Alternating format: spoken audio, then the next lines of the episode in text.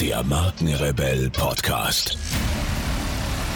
Spannende Interviews, wertvolle Strategien und provokante Botschaften für Führungskräfte und Unternehmer.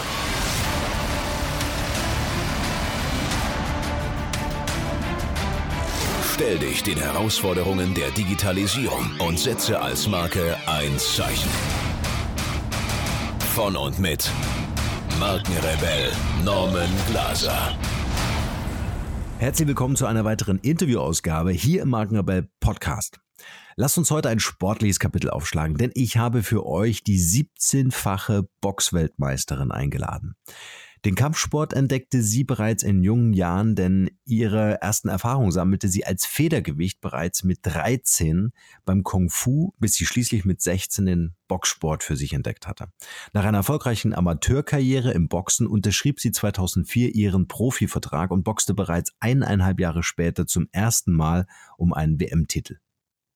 Die Wahlhamburgerin blickt heute auf eine erfolgreiche Boxkarriere zurück, in der sie ihre Gewichtsklasse viele Jahre lang dominiert hat. Ihren letzten Kampf bestritt sie 2013 und verabschiedete sich als 17-fache Weltmeisterin von der Boxbühne. Sie hält Vorträge in Unternehmen und erzählt über ihr Leben und ihre Erfahrung als Profiboxerin. Themenschwerpunkte der Motivationsvorträge sind vor allem, was sie ganz persönlich mit Ausdauer und viel Disziplin in ihrer sportlichen Karriere erreicht hat. Sie berichtet aus eigener Erfahrung, wie man nach einer Niederlage wieder aufsteht und was man daraus lernt. Außerdem begleitet sie das Programm der Barmer Gesundheitskasse Spitzensportler bewegen Mitarbeiter. Freut euch mit mir auf meinen heutigen Interviewgast Ina Menzer.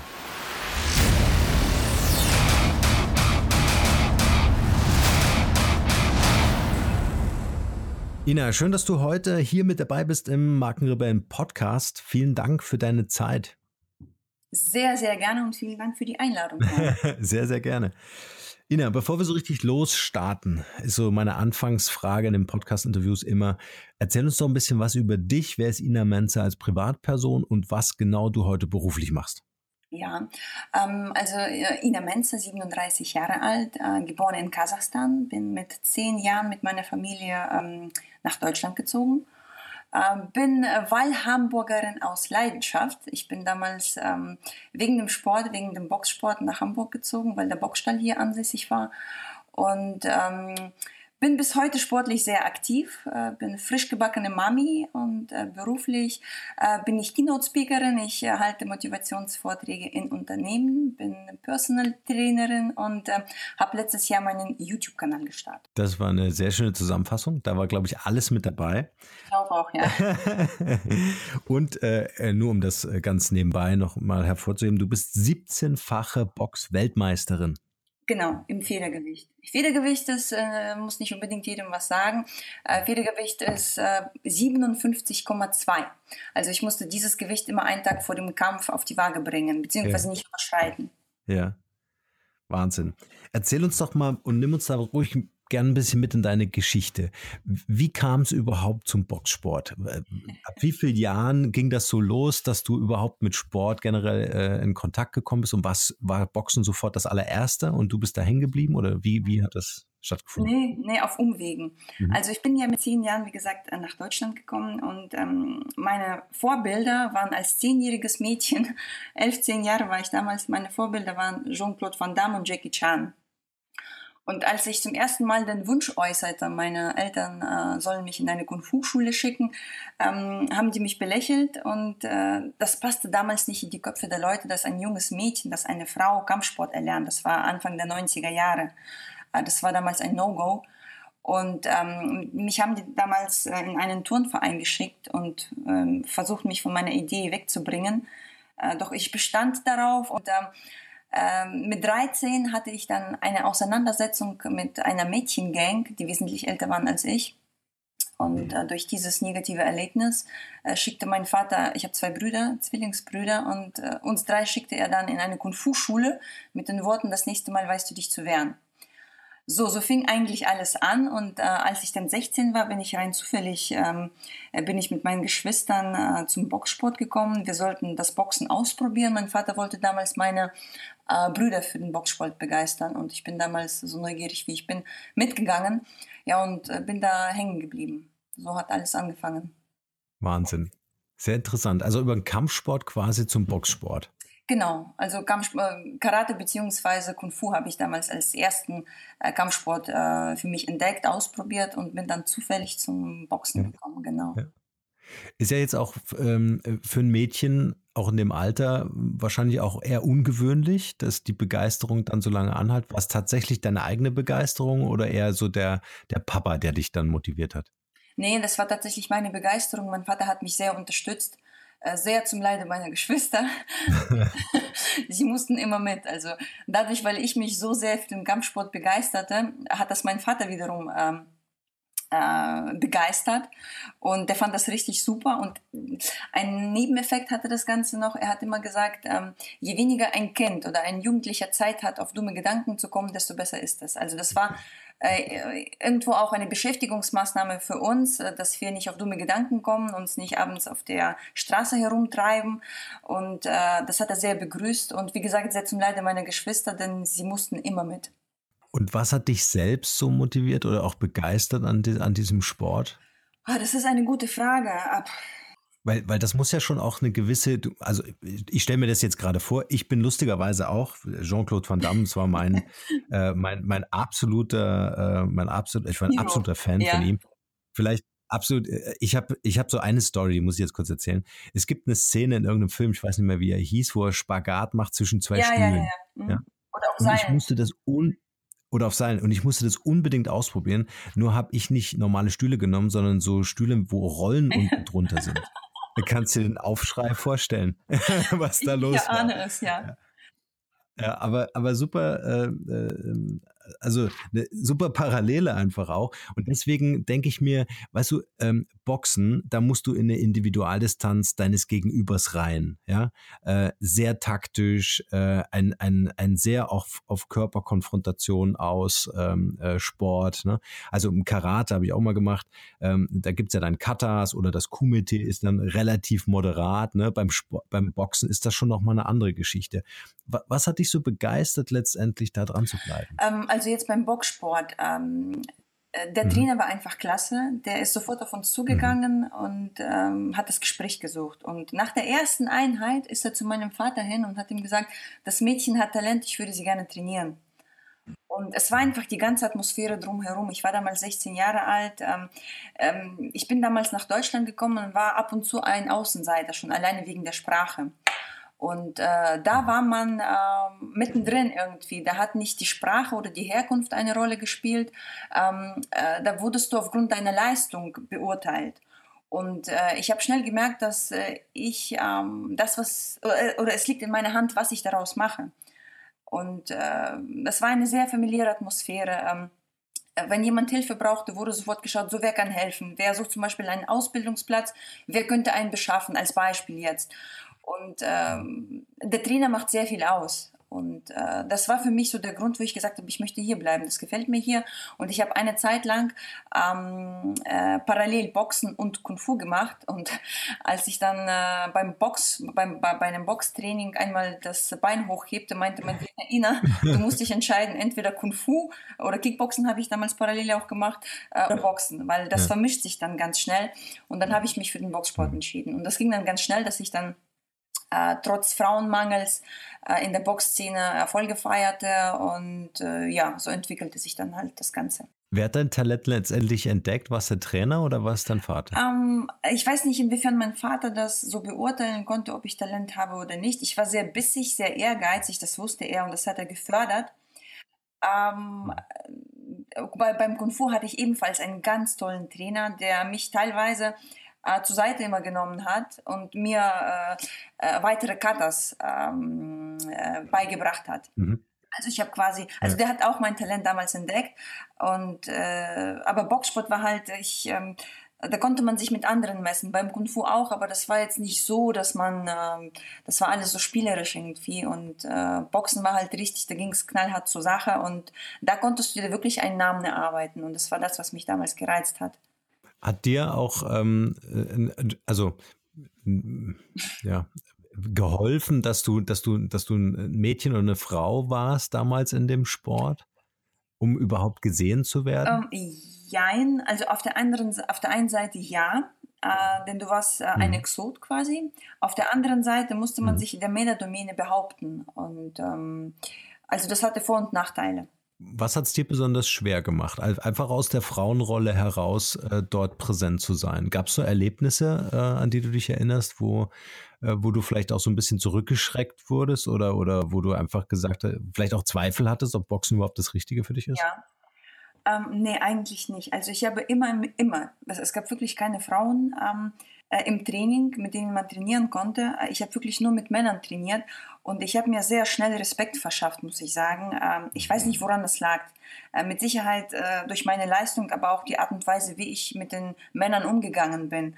Ähm, und ähm, ja, ich, jetzt habe ich die Frage nicht mehr im Kopf. Was? Ja, hast du eigentlich äh, schon, äh, also mit Niederlagen umgehen, das ist ja äh, eigentlich so die Richtung, in die ich äh, ähm, jetzt mit dir hin wollte in diesem ja. Gespräch, weil ich glaube, beim Boxen hast du es einfach sofort die Rechnung am Ende des, des Kampfes, ja. Also du gehst durch die Runden oder auch durch ein K.O., ja, mhm. und ähm, äh, hast dann sofort anschließend eine Messbarkeit, ne, ob du erfolgreich warst oder ob es Niederlage war, ja.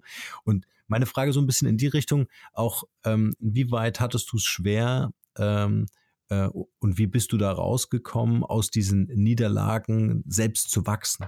Ja, äh, ein ganz wichtiges Stichpunkt, was mich für meine spätere Laufbahn ähm, in allen ähm, äh, Lebenssituationen oder Bereichen sehr geprägt hat.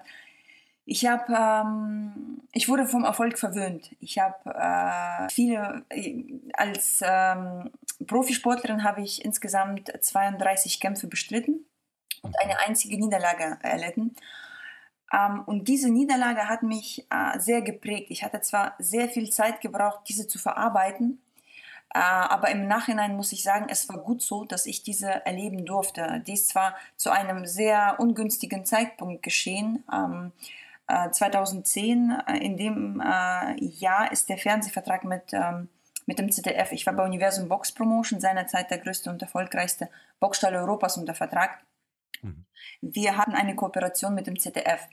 Und das ist immer ganz wichtig, dass man Sichtbarkeit hat und der äh, Fernsehpartner äh, bezahlt halt viel Geld, um dieses ganze Riesenapparat mit äh, viel, ähm, mit äh, vielen Boxern, Trainern, äh, mit viel Personal äh, zu, zu finanzieren. Mhm. Und in diesem oder einen Monat später ist der Vertrag ausgelaufen und nicht verlängert worden. Das heißt, ich hatte damals keine Chance, ein Rematch zu, zu, zu machen. Mhm und habe mich dann drei Jahre durchgeboxt quasi, äh, musste mich richtig zusammenreißen, um nochmal, für mich war es immer wichtig, als Weltmeisterin abzutreten. Und äh, das kam für mich überhaupt nicht in Frage. Ich war damals 29 Jahre alt, also das heißt, ich hatte noch ein bisschen Zeit, ein bisschen konnte ich noch boxen vom Alter her. Ich war fit.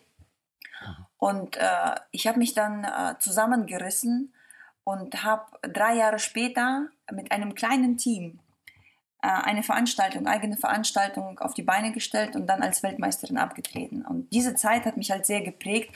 Und heute habe ich die Einstellung zu Niederlagen unbedingt ähm, Fehler zulassen. Die sollte man kein zweites Mal äh, machen. Das ist die Voraussetzung. Ähm, äh, heute, wenn mir ein Fehler oder ein Rückschlag passiert, ärgere ich mich als erstes, klar. Ähm, doch dann sage ich mir, ähm, gut, das ist jetzt passiert, ich kann es nicht ändern, analysiere es, wozu war es gut und im Nachhinein stellt sich ähm, sehr oft heraus, es war schon in Ordnung, so wie es passiert ist, denn ähm, irgendwelche Vorteile wirst du daraus dann ähm, äh, erzielen oder du entwickelst dich halt oder gehst in eine ganz andere Richtung. Also Niederlagen haben ähm, einen Sinn. Die Einstellung habe ich heutzutage. Wichtig ist halt diese Niederlagen, die drei magischen A's, sage ich immer, äh, die Niederlagen anzunehmen, zu analysieren und schließlich abzuhaken. Das ist ein Prozess, aber es, lo mhm. es lohnt sich, diesen Prozess durchzugehen. Sehr gut anzunehmen, analysieren, abzuhaken. Kannst du uns mal in diesen einen Kampf mitnehmen? Also du hast gesagt, du wurdest vom Erfolg verwöhnt, du hast äh, Kämpfe um Kämpfe bestritten, alle gewonnen und dann gab es diesen einen Tag, diesen einen Kampf. Äh, kannst du uns den mal so kurz beschreiben, dass wir mal so in deine emotionale Welt auch mit eintauchen können? Äh, was war vielleicht sogar anders als bei den Kämpfen davor? Äh, und was war dann, wie du es genannt hast, der Fehler vielleicht auch? Also um es auf den Punkt zu bringen, ich war nicht 100% dabei. Ich habe, wie gesagt, die Besten in meiner Gewichtsklasse bis dato geschlagen und äh, meine Einstellung war vor dem Kampf, was kann mir schon passieren? Ich habe die Besten geschlagen, äh, wer soll da noch kommen nach dem Motto? Also ich war arrogant geworden und ähm, ich habe die Gegnerin nicht wirklich ernst genommen. Sie war nicht so hoch gerankt ähm, wie die Gegnerin zuvor. Und äh, ich bin halt in den Kampf, äh, es, es hat sich auch viel in meiner näheren Umgebung ähm, zwischenmenschlich abgespielt, was anders war. Einige oder ein, eine sehr wichtige Person, die mich äh, vorher unterstützt hat, ist einfach weggefallen. Ähm, auf komische Art und Weise, hat sich nicht verabschiedet, war, war einfach weg. Und das hat mich halt sehr mitgenommen. Und diese Person hatte eine mental sehr wichtige Rolle bis dahin für mich gespielt und das hat mich sehr beschäftigt. Ähm, Einige andere Dinge sind noch passiert, aber das soll jetzt keine Entschuldigung dafür sein. Das sind mit Sicherheit so kleine ähm, Punkte, die das ganze, das ganze Bild dann äh, letztendlich ergeben haben. Äh, ich bin Profi und ich musste mit diesem äh, mit diesen Problemen in Anführungsstrichen umgehen und ich war an dem Tag nicht bereit. Äh, ich war einfach nicht in Form, ähm, äh, die, meine Höchstleistung abzurufen und alles andere auszublenden. Und ähm, äh, mit jeder Runde habe ich die Gegnerin, äh, ich war immer schwächer geworden. Äh, ich bin Gott sei Dank nicht K.O. gegangen. Das wäre für mich das Schlimmste gewesen. Ich glaube, ich wäre nie wieder zurückgekommen in den Boxsport. Ich habe nach Punkten verloren. Und mhm. äh, ich habe mich von der Gegnerin einfach beeindrucken lassen und sie mit jeder Runde stärker. Sie wurde, sie wurde mit jeder Runde stärker, je schwächer ich wurde, ganz klar. Und ähm, mhm. ja, das war halt mein, ist ganz, ganz spannend, was du sagst, weil es sind ja auf jeden Fall sehr viele Faktoren, die zusammenkommen. Zum einen ist es das Umfeld, das dich umgibt, ne? also so der, der Nukleus um deine Person herum, der natürlich wichtig ist, der auch Einfluss darauf hat, ja, ohne das als Entschuldigung äh, äh, zu werten, sondern ähm, es ist auf jeden Fall ein Faktor. Ja, also ganz einfach, ähm, wenn ich eine Managerin bin oder ein Manager in einer, in einer, in einer Company und habe mein Privatleben nicht in Ordnung, ja, äh, dann ist das in meinem Nukleus einfach sind das halt auch Faktoren, die meine Performance beeinflussen. Und ja. das andere ist, was du sagst, auch sehr spannend. Offenbar war deine mentale Stärke nicht da an diesem Tag, um deine körperliche Leistungsfähigkeit wirklich abzurufen, wie du sagst. Ja. Ne? Und das spürt natürlich dein Gegenüber. Und dann hast du in so einem Kampf natürlich schnell diesen ähm, äh, diese Verschiebung, ne? obwohl du leistungsmäßig oder vielleicht auch von der Erfahrung her auf jeden Fall natürlich viel, viel weiter vorn wärst, im Ranking viel höher, ne? äh, verlierst du dann natürlich trotzdem. Ist interessant. Ähm, was sind denn so deine, deine Tipps, wenn äh, es gibt so die berühmte Banane von Boris Becker unter seinem Handtuch ne, beim Tennisspielen? Äh, Gab es für dich so Rituale, die du von einem Ta Kampf oder auch im Training gemacht hast, um dich wirklich so zu zentrieren, zu fokussieren auf den Erfolg des Kampfes, auf das Abrufen deiner Leistung? Ja, da waren einige Rituale quasi. Ähm, ganz wichtig war immer, dass ich äh, linken Schuh zuerst anziehe und äh, den rechten Handschuh. Wenn irgendwas äh, durcheinander geworfen, geworfen wurde, dann äh, war Panik angesagt. Äh, ansonsten war man immer, war man immer in so einem Tunnelblick. Und äh, bei dem Kampf auch, ähm, bei dem verlorenen Kampf, ich war ich war zu entspannt. Ich brauchte immer diese Nervosität, diese Anspannung, also hm. Anspannung bis zur Übelkeit. Also ich war, es gab Nächte, da habe ich kein Auge zugedrückt und es gab einen Kampf, da habe ich sogar Beruhigungsmittel zu mir nehmen müssen, aber so in Teeform, also homöopathisch. Ich weiß gar nicht, was das war. Und äh, diese Anspannung war halt nicht da. Hm. Und was ich später erfahren habe, ich habe vor jedem Kampf habe ich gegähnt. Ich denke, Gott, was ist da, was, was ist los? Und irgendwann habe ich mal gelesen, dass das Gehirn sich dadurch ähm, Sauerstoff verschafft. Und an dem Kampf oder an dem Tag hatte ich das gar nicht. Das ist mir später alles erst aufgefallen. Und äh, ja, das sind Sachen, die lernst du einfach. Und ich habe diesen Kampf mehr analysiert als all meine Kämpfe, als all meine Kämpfe zuvor, die ich gewonnen habe. Ja, jetzt hat das Ganze natürlich auch viel mit Disziplin zu tun. Äh, bist du von Natur aus ein, ein, sehr disziplinierter Mensch oder ist das auch eine Fähigkeit, die du dir nach und nach über die Jahre erworben hast? Um, ähm, ich glaube, äh, bei mir, ich glaube bei jedem anderen aber auch, hat es sehr viel mit Erziehung zu tun. Ich bin sehr konservativ und streng erzogen worden und da war Disziplin an der Tagesordnung. Und der Sport beeinflusst dich natürlich extrem auch. Ähm, also ohne Disziplin erreichst du gar nichts im Sport. Jetzt bist du Mama geworden. Frisch mhm. gebacken, hast du gesagt. Ähm, äh, äh, ist ein Junge oder ein Mädchen? Ein Mädchen. Ein Mädchen. Eine zweite Zicke im Haushalt. zweite Zicke. Ähm, was würdest du ihr mitgeben, wenn sie 18 wäre? Ja, sie hätte jetzt irgendwie schon eine Vorstellung, was sie vielleicht beruflich äh, machen möchte oder will studieren, was auch immer. Was würdest du ihr so aus deiner Karriere so als Essenz mitgeben? Ähm, also ich würde mit ihr Mentaltraining machen. Das Thema Visualisieren, das ähm, äh, gebe ich auch an meine Teilnehmer in den Motivationsvorträgen immer mit. Ich würde mit ihr Mentaltraining äh, betreiben. Also sich immer vorstellen, Bilder haben, was will ich, wo will ich hin und diesen kleinen Schritten zu erarbeiten. Und äh, ich würde sie unterstützen, egal was sie sich vorgenommen hat. Ähm, aber mir wäre wichtig, dass sie halt eine anständige einen anständigen Beruf oder Studium absolviert, äh, bevor sie sich in irgendwelche Abenteuer. Also heute ist das ja ganz, ähm, das ist so ein Streitthema bei uns. Äh, die ganzen YouTuber und Co. ohne Ausbildung machen sie eine tolle Karriere und sind Vorbilder für viele junge Leute. Und äh, mein Mann sagte immer, ich würde sie unterstützen. Ich sage, nein, ich würde erstmal wollen, dass sie eine Ausbildung macht. Und das ist jetzt schon, die ist ein halbes Jahr alt. Das ist so jetzt ein Diskussionspunkt bei uns. Wie verhält man sich da richtig? Und äh, ich würde sie bei allem unterstützen, aber wie gesagt, mir wäre wichtig, dass sie eine Ausbildung hat. Ja. Einfach damit sie was in der Tasche hat, wenn YouTube genau. nicht klappt. Genau, genau. Ja, bei mir war, war das zum Beispiel so, ähm, also ich habe mich auch in ein Abenteuer gestützt. Ja, ich bin einfach ins kalte Wasser damals gesprungen. Ich war in Küken so gesehen.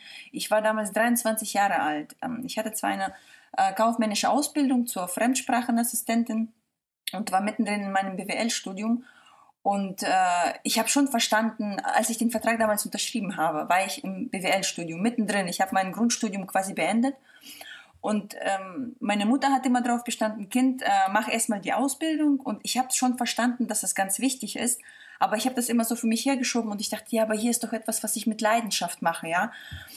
Und äh, habe mich dann für, für den Boxsport entschieden. Ich habe das Studium, wobei ich muss dazu sagen, ich hatte einen Professor Bilanzen. In die Prüfung habe ich bei ihm zweimal, äh, da bin ich durchgefallen und äh, hatte quasi nur noch eine Chance, ja. Und das war so ein ganz, ganz strenger Ekelpaket. Der war sehr unbeliebt bei den Studenten und er, komischerweise, er hat mich damals, äh, war einer der Auslöser, die mich in die Richtung äh, Profisport getrieben hat. Ich bin zur Klausureinsicht gegangen und habe ihm erzählt, wie gerade die Situation bei mir ist. Und er meinte zu mir, Frau Menzer, wissen Sie, ich kenne Tausende, Millionen von BWLer, ja, aber ich kenne keine Boxweltmeisterin. Und ausgerechnet dieser Professor hat, gab mir halt diesen Tipp und ich bin da rausgegangen. Ich sage zu meinem Mann, weißt du was, ich unterschreibe den Vertrag. Weil ich war mir unsicher, soll ich, soll ich nicht. Ja. Und das war unter anderem einer der Auslöser, wieso ich damals ähm, Profisportlerin geworden bin. Ja, interessant, ne? Das ist ja immer ja, die Frage. Ja, das Leben spielt, ja. Ja, genau. Ja, ja, das, genau das wollte ich gerade sagen. Das äh, interessant, dass die Leute in unser Leben treten, äh, von denen wir vielleicht manchmal nicht so viel halten oder die wir vielleicht in der Schublade schon verschwinden mhm, lassen haben, genau. die dann aber so einen Satz sagen, der irgendwie genau. alles verändern kann. Genau. Wie war denn, wie war denn so dein letzter Kampf? Also äh, vielleicht so auch ein bisschen dieser Entschluss zu sagen, okay, äh, 17-fache Weltmeisterin, ich höre jetzt auf, das ist jetzt wirklich mein letzter Kampf. War es so ein ganzer Beschluss aus dir heraus, weil du was Neues machen wolltest? Mhm. Ähm, äh, ja, ähm, also ich war damals 32 Jahre alt und ich wollte nicht bis zur Rente boxen. Und äh, das war der eine Grund. Ähm, die, ähm, die Grundlage war aber gar nicht mehr da. Die Voraussetzung, dass man als, äh, gerade als Frau im Boxsport ähm, den Boxsport auf dem Niveau betreiben kann. Äh, es gab äh, zu der Zeit keinen Boxstall, der Frauen unter Vertrag genommen hat und ordentliche Summen gezahlt hat. Und es gab keinen Fernsehsender, der Frauen übertragen hat. So, und das sind zwei Faktoren, äh, da bist du als Frau, äh, kannst du gehen.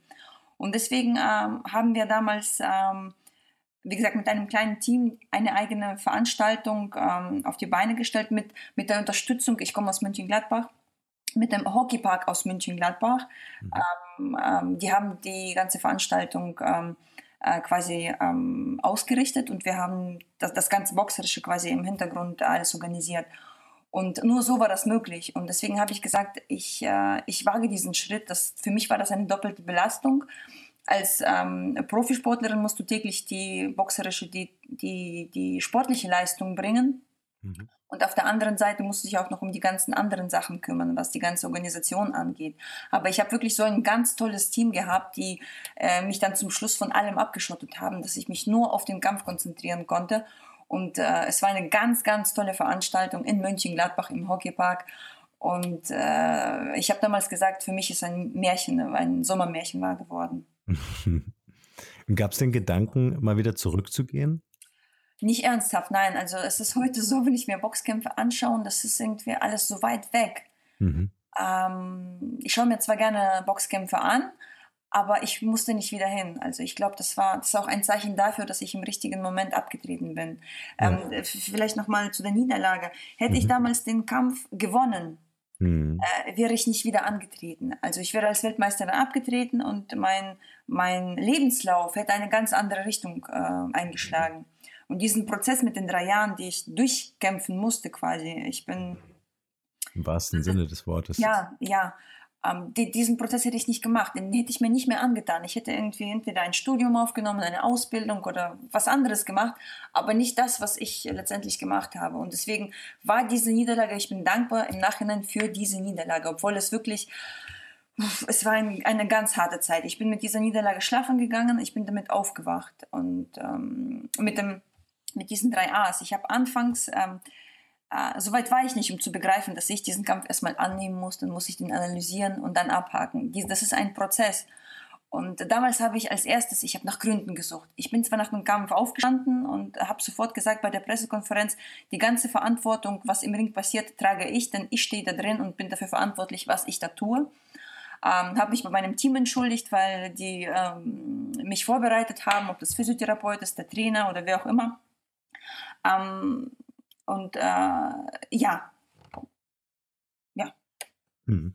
Spannend. Ich habe gerade darüber nachgedacht, Thema Angst und Niederlage. Jetzt, wenn man deiner Geschichte so zuhört, dann weiß man, wie wichtig dieser eine Kampf war, den du verlieren musstest, um einfach ähm, deinen Lebenslauf genau so zu schreiben, wie du ihn geschrieben hast heute. Mhm. Ja, das lässt sich natürlich immer leicht sagen, so im Rückblick. Genau, ja. im Nachhinein, ja, ja. Genau, in der, in der damaligen Situation war es für dich ein Weltuntergang, ja. ja? Und es ist aber ähm, auch wieder wahnsinnig hoch anerkennt, dass du wirklich, das muss man sich mal auf der Zunge zergehen lassen, drei Jahre dich durchgekämpft hast, mhm. ja, um wieder da zu sein. Also ähm, das ist ja, das ist ja wirklich unglaublich. Als Frau, ne? Also das ist noch mal was anderes. Ja, ja. Es kommt auch noch dazu, ja genau. Inwieweit ähm, war die Angst beim nächsten Kampf oder auch so generell, auch mal rückblickend auf deine Kämpfe ähm, bis zum heutigen Tag, inwieweit begleitet dich Angst äh, vor Niederlagen nach wie vor oder ist das abgeschwächt oder gibt es sie gar nicht mehr? Äh, die Angst, du warst gerade weg, äh, die Angst äh, bei, bei Von Niederlagen. Von, generell von Niederlagen oder auch so Versagensängste. Kennst du sowas heute? Heute, heute oder ja? heute, ja. Ja, ja. Ähm, ja ähm, also gerade wenn ähm, ähm, ja, Angst, ja, Angst vor Niederlagen, Nieder, niemand erleidet eine Niederlage, ganz klar. Und ich habe doch, doch, ich muss zugeben, ich habe schon Angst davor, ich habe Respekt davor, ja. Aber wie gesagt, ich gehe heute ganz anders damit um. Ähm, ich, ärgere mich, ich ärgere mich, das ist immer der gleiche Ablauf. Ich ärgere mich teilweise höllisch äh, darüber und schimpfe sondern atme ich tief durch und sage, gut, das ist jetzt so passiert. Ähm, was sind die Vorteile? Wie, wie, wie, soll, wie soll es jetzt weitergehen? Und welche Vorteile ziehe ich vielleicht äh, doch für mich äh, daraus? Das ist so meine Überlegung heute. Und äh, ich bin der festen Überzeugung, dass ähm, mich das Universum bewahrt. Ähm, dann sollte es so nicht sein. Dann äh, will es mich vor etwas bewahren. Davon bin ich heute überzeugt. Ja, okay. Ja, das ist dir einfach begegnet, um, um dazuzugehören, ne, zu deinem Leben. Das nochmal bitte? Äh, dass es einfach dazugehört zu deinem Leben, dass genau. die Niederlage ne, einfach Teil deines Lebenslaufes genau, wird. Genau, genau, ja, ja. Es sollte passieren, damit ich diesen Weg einschlage. Also das hört sich vielleicht jetzt esoterisch an ähm, für den einen oder anderen. ist es für mich überhaupt nicht. Ich, ich glaube daran und ähm, ja, das ja. musste so sein. Ja. Jetzt bist du, hast du schon gesagt, Keynote-Speakerin, du bist Coach. Ähm, wie oder welche Learnings nimmst du quasi aus der Zeit des Boxsports mit und kannst zum Beispiel äh, deinen Zuhörern oder deinen Studierenden, also die du coachst, äh, mitgeben? Was sind so die wichtigsten äh, Learnings aus dieser Zeit? Also Parallelen, Parallelen quasi ne, zwischen Sport und Berufsleben. Genau. Ja. Ähm, also ich bin jetzt auch einige Jährchen äh, in der freien Wirtschaft tätig und habe da so den Vergleich und was ich ähm, äh, für mich so festgestellt habe, wo die Parallelen liegen, das ist in erster Linie ähm, Pausen in den Alltag einbauen.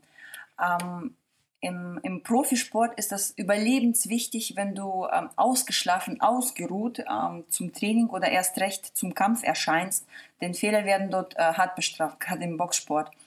Und ähm, äh, ich glaube, in der, in der, im Berufsleben ist das Gleiche. Du kannst nur hundertprozentige Leistung bringen, wenn du fit bist. Ähm, ähm ich habe äh, die Erfahrung gemacht, klare Kommunikation, äh, dass daran äh, oft der Erfolg ausbleibt, wenn nicht klar kommuniziert mhm. wird. Ähm, bei mir war das so, bei mir und meinem Trainer, wir waren eine Einheit. Wir haben uns super verstanden. Es gab auch Zeiten, wo wir stinkig aufeinander waren. Das ist ganz normal, glaube ich. Und mhm. da gab es Diskussionen, Streitigkeiten, ganz klar. Aber äh, im Kampf oder im Training waren wir eine Einheit und ähm, wir haben die Kämpfe zusammen analysiert, haben uns die, äh, die ähm, äh, die Strategie zusammen äh, festgelegt und äh, wenn einer etwas nicht verstanden hat, dann wurde nachgefragt und äh, nur so kommt man, glaube ich, weiter. Und ich habe die Erfahrung leider machen müssen, dass oft entweder nicht klar kommuniziert wird oder aber die Mitarbeiter sogar Angst haben, ihren Chef äh, zu fragen, sag mal, ich habe das nicht verstanden, könntest du es nochmal ähm, erläutern? Mhm, mh. Und ähm, wenn ich nicht wenn ich nicht klare Anweisungen ähm, habe oder nicht verstanden habe, worum es überhaupt in einem Projekt geht, dann kann ich die dann kann ich nicht das liefern, was von mir erwartet wird. Dann kann ich nicht die hundertprozentige Leistung auch bringen. Und ich habe mal den Tipp bekommen, sehr interessant. Ähm, lass dir von deinen Mitarbeitern erklären, was du gerade erzählt hast. Äh, denn nicht alles, was ich erzähle, ist bei dem Zuhörer kommt auch so an, wie ich es meine. Und so kann man halt dieses ähm, Nacherzählte gucken, äh, da kann man gucken, ob er es auch wirklich verstanden hat. Ja, super Tipp. Und hat Fehler zulassen. Das ist vielleicht nochmal die dritte Parallele, dass man Fehler zulässt und die Mitarbeiter nicht bestraft oder nicht ähm, anmotzt oder so. Voraussetzung ist natürlich, dass man ähm, den, Fehler, den Fehler kein zweites Mal begeht. Das ist natürlich ähm, ganz wichtig. Ja, ja. Und sie eigentlich auch so in die Unternehmenskultur mit äh, reinlässt. Ne? Also äh, zu sagen, wir machen Fehler, um zu genau. lernen. Ja? Und wir, wir verändern dadurch genau, etwas. Genau, genau. Ja? Wir verändern vielleicht auch eine Zielsetzung. Ja. ja. Oder vielleicht rückt sogar die Vision ein bisschen weiter nach links oder ein bisschen weiter nach rechts oder so. Ja? Aber ja, sehr schön. Also, dass es Teil eines, eines organischen Modells, also lebendig einfach bleibt und nicht so genau. starr in, in Stein Sehr guter Vergleich, ja. ja. ja. Ja, auch schön, was du sagst. Äh, das, das finde ich einen, einen ganz wichtigen Punkt, gerade in der Kommunikation. Zwei Sachen, die, die ich sofort mit unterschreibe, unbedingt. Also ein echtes Interesse wirklich zu haben und nachzufragen, also auch den Mut zu haben, also Interesse genau, und Mut zu ja. haben, wirklich zu sagen, okay, kein anderer von den Mitarbeitern fragt, mhm. weil sich keiner mhm. traut, ja, oder weil keiner, weil es keiner interessiert. Ich frage nach, ja. Also das, das sind auf jeden Fall tolle Tipps, weil das gibt ganz viele Signale auch so nach außen. Ja, wenn ich interessiert bin, ist das ein ganz klares Signal an mein Gegenüber und der wendet sich mir zu und, und, und denkt sich, hey, toll, der will mitmachen, der will aktiv ja, mit mir arbeiten. Und äh, den Mut zu haben, das ist natürlich auch für meine Positionierung im Unternehmen, letztendlich für meine Personal Brand super wichtig, ja, dass ich aufstehe und die Frage stelle. Und du glaubst nicht, wie viele Mitarbeiter oder Kollegen dann dankbar sind, dass du gefragt hast weil die es ebenfalls nicht verstanden haben. Ja, ja, ja, ja, absolut. Ja. Auch der Respekt, ja, der dir entgegengebracht wird, weil du gefragt hast, weil du den Mut ja. hattest. Ne? Also das Learning auf der einen Seite, ja, er hat gefragt, ich kann jetzt mitlernen, mhm, ja, mhm. aber er ist auch mutig oder sie ist auch mutig gewesen und diesen Mut habe ich nicht. Also auch dieses sich orientieren und Halt geben innerhalb eines. Teams zum Beispiel. Mhm. Super stark. Also ich glaube, das sind ganz wichtige ähm, ähm, Impulse und Learnings, die du natürlich auf, aufgrund der, der intensiven Arbeit in diesem Sport auch äh, super adaptieren kannst, ne? Also für Führungskräfte Ja. und Coachings und Ja, Unternehmensführung. definitiv. Klasse. Ina, ich habe noch ein paar Fragen für dich. So ganz spontane Fragen. Ja, oh je. Eine kleine QA-Session. Was mich interessieren würde, ähm, wenn jemand so aktiv im Sport unterwegs ist wie du, was sind so deine Geheimtipps, äh, dass du gesund bleibst und fit bleibst, vital Ja. bleibst? Also für mich ist Sport ganz wichtig. Ähm, ich versuche Mhm. täglich Sport zu machen. Klar, ich schaffe gerade mit der Kleinen schaffe ich nicht jeden Tag ins Fitnessstudio zu gehen, ähm, aber ich mache oder ich versuche. Vor der Schwangerschaft habe ich täglich morgens, ich hatte ein Morgenritual, das erzähle ich auch in meinen Vorträgen. Ähm, ich stehe morgens auf, äh, putze mir die Zähne und begebe mich in ein in Anführungsstrichen Fitnessstudio, also in ein Zimmer, wo nur eine Matte liegt, äh, ein Gymnastikball vorzufinden ist und zwei Gewichte, also jeweils zwei Hanteln. Und da mache ich dann 10 bis 15 Minuten jeden Morgen Sport. So, seitdem die Kleine da ist, ähm, ist das natürlich ein bisschen schwierig mit der Zeit. Äh, da, da kann man einiges nicht planen oder nur sehr wenig. Ähm, trotzdem versuche ich dieses schöne Ritual beizubehalten und ähm, äh, gehe aber zwei bis dreimal die Woche ins Fitnessstudio, manchmal vier, je nachdem, wie die Zeit es zulässt. Also ganz klar Sport und äh, ich ernähre mich gesund und ähm, äh, erne- äh, gesund ernähren, da muss man kein Ernährungsberater sein. Es reicht schon vollkommen aus, wenn man selber zu Hause frisch kocht. Es reicht vollkommen aus. Mhm. Mhm.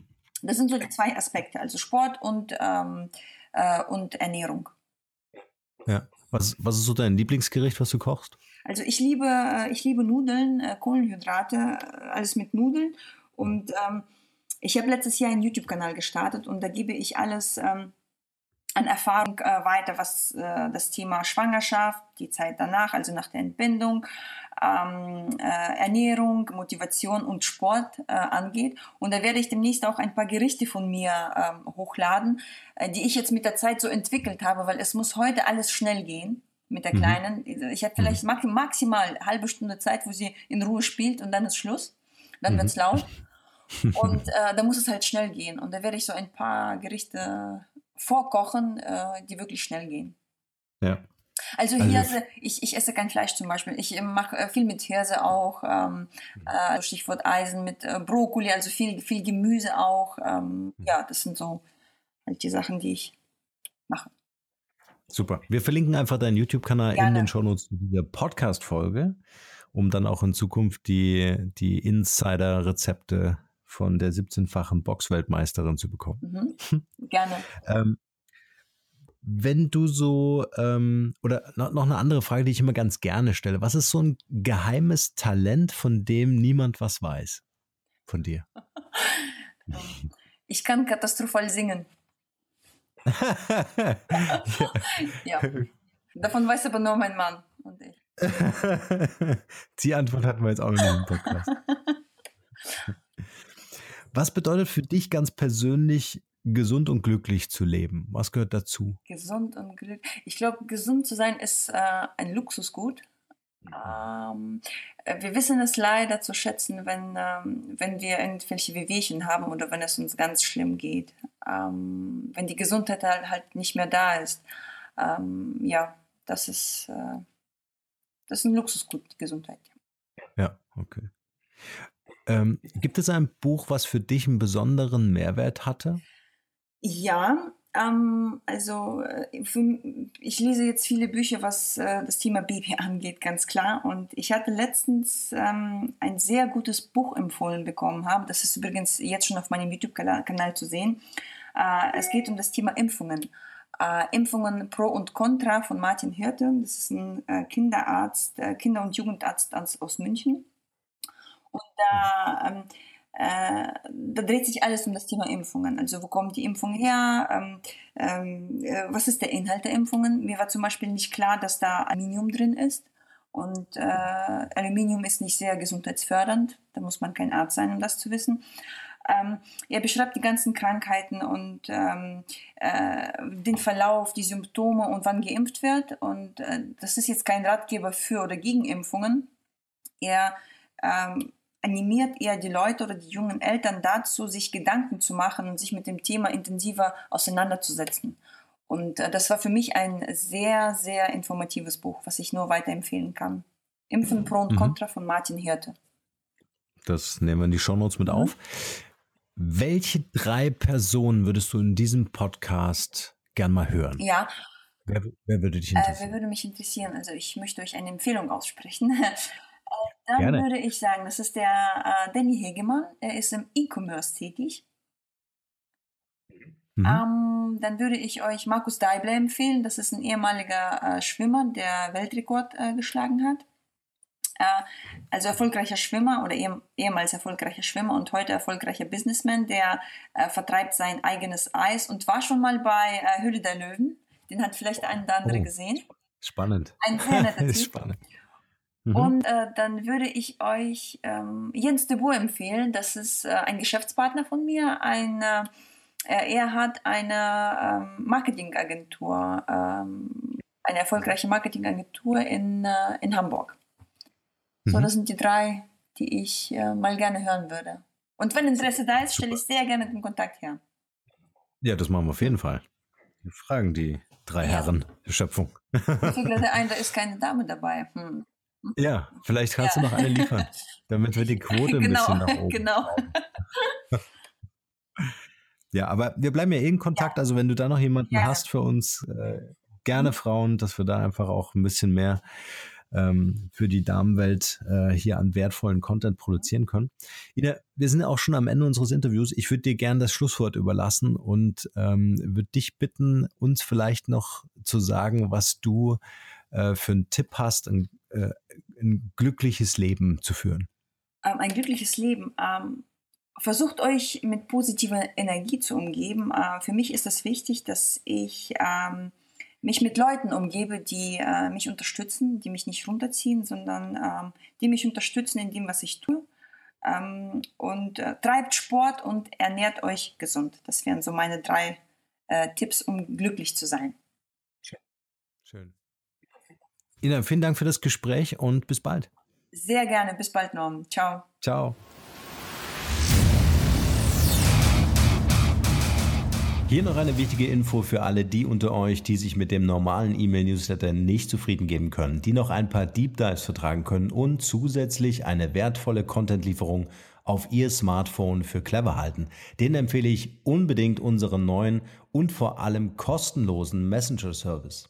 Ganz egal, ob ihr WhatsApp, Facebook Messenger, Insta oder Telegram verwendet, wir liefern euch alle neuen Podcast-Folgen, natürlich unseren monatlichen Ratgeber als E-Book sowie weitere spannende Informationen frei Haus in eure Lieblings-App. Und das alles kostenlos und ohne Werbespam. Das verspreche ich euch. Geht dafür einfach auf unsere Website www.markenrebell.de und klickt im Menü oben auf den Punkt Service. Probiert es einfach mal aus. Es ist kinderleicht und seid gespannt, was hier in den kommenden Wochen so alles abgeht. Wenn euch dieser Podcast gefallen hat, wären wir euch sehr verbunden, wenn ihr euch kurz Zeit nehmen könntet und uns eine Bewertung bei iTunes da lasst. Das dauert nur wenige Sekunden und ihr helft damit, dass auch andere diese Informationen erreichen und wir diesen Podcast für euch noch viel, viel besser machen können. That's it. Alle Informationen wie immer in den Shownotes. Nur das Beste für euch und bleibt rebellisch. Bis bald. Ciao.